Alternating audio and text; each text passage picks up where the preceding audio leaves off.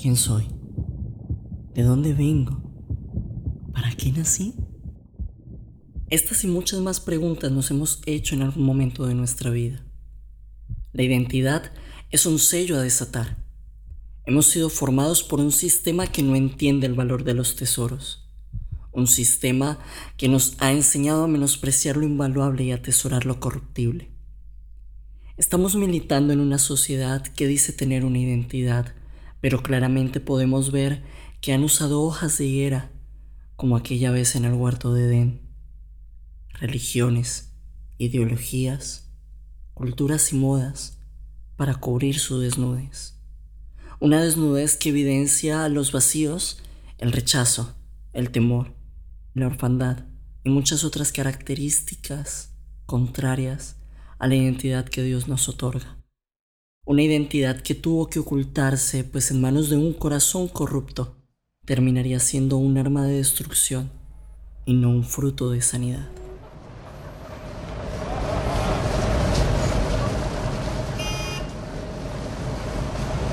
Este mundo guiado por sus sentidos naturales le llaman a esto tener identidad. Vivir del placer obtenido por corazones dañados, que en realidad siguen clamando por saber quiénes son Hoy a las puertas de una temporada que grita, una nueva reforma del humanismo, Dios Padre desde los cielos ha inclinado su oído una vez más. Con su corazón de amor ha decidido recordarte que fuiste diseñado, no copiado. Este sistema desarrolló la habilidad de hacer réplicas, copiar diseños y producir en masa identidades que parecen originales las cuales brindan la oportunidad de tener una identidad. Las mentes débiles y los corazones heridos son los primeros en caer en esta trampa. ¿Alguna vez te has preguntado si terminamos siendo lo que alguien más dijo que tenemos que ser? ¿O que literalmente hemos sido educados y formados por el molde que alguien más diseñó para nosotros conforme a los altos estándares de la posmodernidad del siglo XXI? Toda persona es responsable de vivir su diseño original o terminar encajado en un molde. Todos sabemos que copiar es más fácil que crear. Por lo tanto, el molde brinda confort. Tú formaste mis riñones me tejiste en el vientre de mi madre. Te alabaré porque asombrosa y maravillosamente fui formado. Maravillosas son tus obras y mi alma lo sabe muy bien. No fueron encubiertos de ti mis huesos, aunque en lo oculto fui formado y entretejido en lo más profundo de la tierra. Tus ojos veían mi embrión.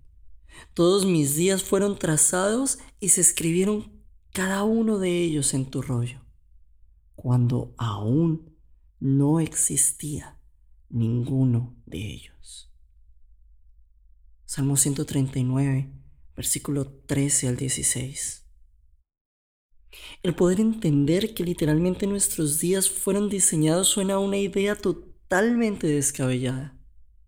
Y precisamente por eso es que iniciamos con este capítulo.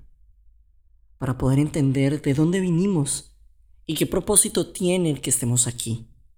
Las personas gastan al menos los primeros 20 o 30 años de su vida tratando de descubrir a plenitud quiénes son y funcionar basados en un panorama descubierto sin la compañía del diseñador. Es necesario empezar a investigar cómo es que fuimos creados, cómo es que Dios vio que era bueno crearnos y para ello es necesario posicionarnos en que somos espíritu antes que carne y conocerlo a Él revela a nuestra vida quiénes somos. Y el propio espíritu testifica a nuestro espíritu que somos hijos de Dios. Romanos 8:16. El diseño de Dios en la vida de las personas es tan perfecto y tan exclusivo que difícilmente una persona podría conocer a cabalidad el diseño de otra. Y es por esta razón que cada quien debe descubrir su diseño por medio de su espíritu, el cual tiene la capacidad de romper toda limitación Nuestro espíritu es literalmente el sello que revela nuestra vida que somos creación de Dios. Básicamente es como la marca del diseñador. Oh Adonai, tú has sido nuestra morada de generación en generación. Antes que los montes fueran engendrados y dieras a luz la tierra y el mundo, desde la eternidad y hasta la eternidad, tú eres Él. Salmo 90, del versículo 1 al 2. Antes que Dios ordenara la tierra, nuestro espíritu tenía una morada nuestro espíritu habitaba en Dios. Esta es la razón por la cual nuestro espíritu se despierta cuando lo exponemos a la presencia de Dios. Pues Él reconoce de dónde vino y su anhelo es regresar. Así como un gen está en el espermatozoide de un hombre y un bebé en el vientre de su madre, asimismo nuestro espíritu se encontraba en Dios y se gestaba en su corazón. Tú y yo venimos de la eternidad. Y antes de estar aquí, primero estuvimos en Él. Porque yo sé los pensamientos que tengo acerca de vosotros. Pensamientos de paz y no de mal, para daros el fin que esperáis. Jeremías 29:11. ¿Cuál es el fin que esperas?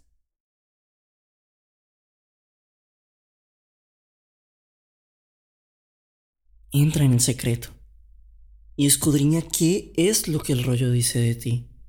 El nivel de tu obediencia determinará el nivel de conocimiento de lo escrito para ti.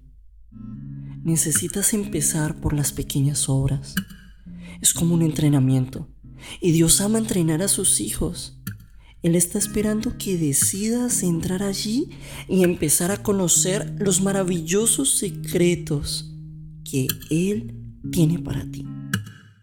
Recuerda, fuiste diseñado y no copiado.